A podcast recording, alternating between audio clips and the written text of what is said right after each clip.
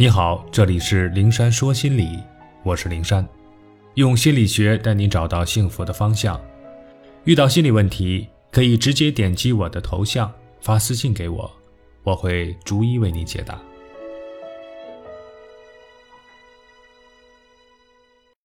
担心人设崩塌，容易心口不一。明明心里特别想下班早早回家，可当同事说。能帮我把这份文案整理完再走吗？你在心里挣扎了一下，点头说：“好的。”挣扎的时候，内心有两个小人在说话，一个在说拒绝他，你要回家；另一个却说：“哎呀，你在大家眼里一直都是个好说话的人，这点忙都不帮，他会怎么看你啊？”最终，你听从了后一个小人的话，再一次做那个好说话的人，维护好自己老好人的人设。讨好型人格的人就是这样，当惯了老好人，习惯了讨好别人后，就被这个人设推着，被动的一次又一次的说着心口不一的话，做着违背自己意愿的事。面对别人不合理的要求，理智告诉自己应该拒绝，可是惯性思维又让自己难以开口说出那个不字。他会在心里预想很多，比如我要是拒绝了，他会不会说？平时的好说话都是装的，真是虚伪。他会不会在心里想，对别人都挺热心的，却不肯帮我，是不是对我有什么看法？两种思想交锋的结果，总是惯性思维胜利。老好人的标签算是结结实实的贴牢了。我的一个朋友在我们的圈子里是大家公认的好脾气，大家聚会的时候，你说什么他都点头说是，你做什么他都毫无意见的跟随。大家都习惯了做什么从不征求他的意见，定好了说走，他肯定是会跟着走的，所以渐渐的他就形同虚设，毫无存在感。我很想改变他的这种状态，因为在我看来，他和我们在一起总是没有自己思想的做一个摆设，内心一定是不快乐的。果然，朋友对我说，在我跟你们说我怎么都行的时候。我内心其实是有别的想法的，可是我怕说出来，你们会说你不是一向都听我们的吗？这次怎么不听了？所以呢，我还是不说的好。我心里当然不快乐，可是这种不快乐不是源于跟着你们做我并不想做的事，而是源于我这表里不一的迟疑、自我否定带给我的折磨实在太耗心力了，拉锯战一样的来来回回，最终的妥协让我产生太多的无力感。朋友的话说出了讨好型人格的心声，他们就是基于这样的错误想法，认为贴上了老好人的标签，就得把老好人做好了，不能做与之相违背的事。想起前面提到的那个自己的午饭时间由同事说了算的女孩子，总要委屈自己去配合别人，方便别人。我曾鼓励她试一试，哪天主动先说自己要在哪个时间段吃饭。她后来给我打电话说。要说出自己想第一个去吃饭，真的好难，结果可想而知。如此消耗心力、心口不一的维护老好人的人设，就一定会得到别人的认可和肯定吗？答案是未必的。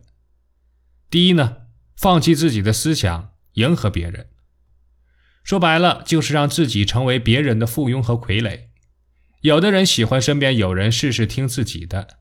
可真正想跟我们深入交往，或者跟我们比较亲近的人，一定不喜欢这样的我们。谁愿意跟一个只知道附和、从不提出有建设性意见和建议的人进行深度的沟通呢？没有碰撞，没有争论，就好像自己在跟自己说话。这样的交流，除了浪费时间，别无所获。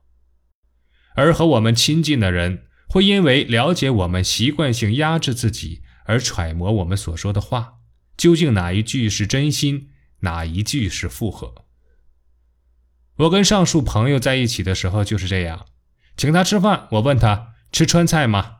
他说好，可担心他是违心应和我的，我便再问湘菜如何？他却会说也好，都好，整一个累字了得。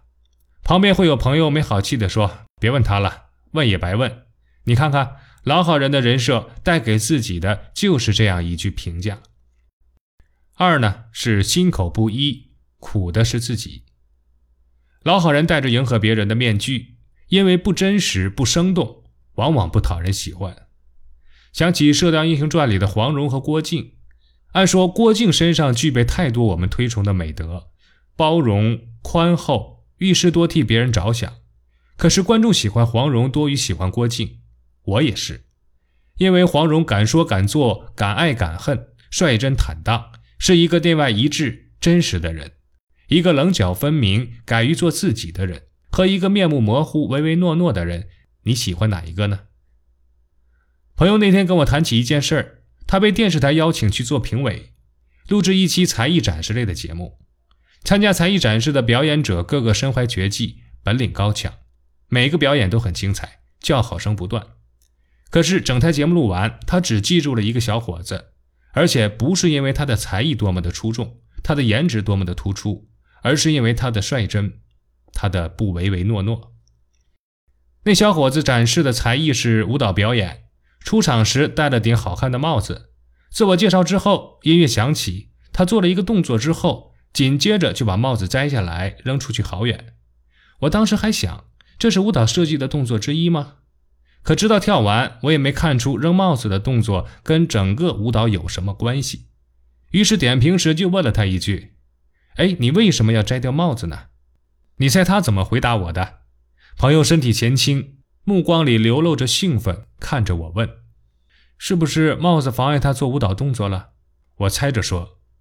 朋友一拍大腿说：“原因的确是这个。”但是他当时响亮地回了我一句说：“我觉得非要让我戴这个帽子上台的编导，真是脑袋有点问题。”朋友哈哈大笑之后说道：“这小伙子真是太可爱了，我太喜欢他了。”在一堆被动接受编导和导演编排的表演者中，这个勇于表达自己真实内心的小伙子，就这样给朋友留下了深刻的印象，获得了朋友极高的评价。第三呢，是再精心营造的心口不一，总会有被戳破的时候。当对方知道我们其实内心想的和嘴里说的完全不是一回事的时候，他会认为我们虚伪，我们不敢真实表达自我的压抑。委屈白受了，还换来一句“你原来都是装的”，岂不是更多了一份痛苦？所以有句话说：“人生很短，何不真实做自己？不然对不起自己来这世上走一遭。”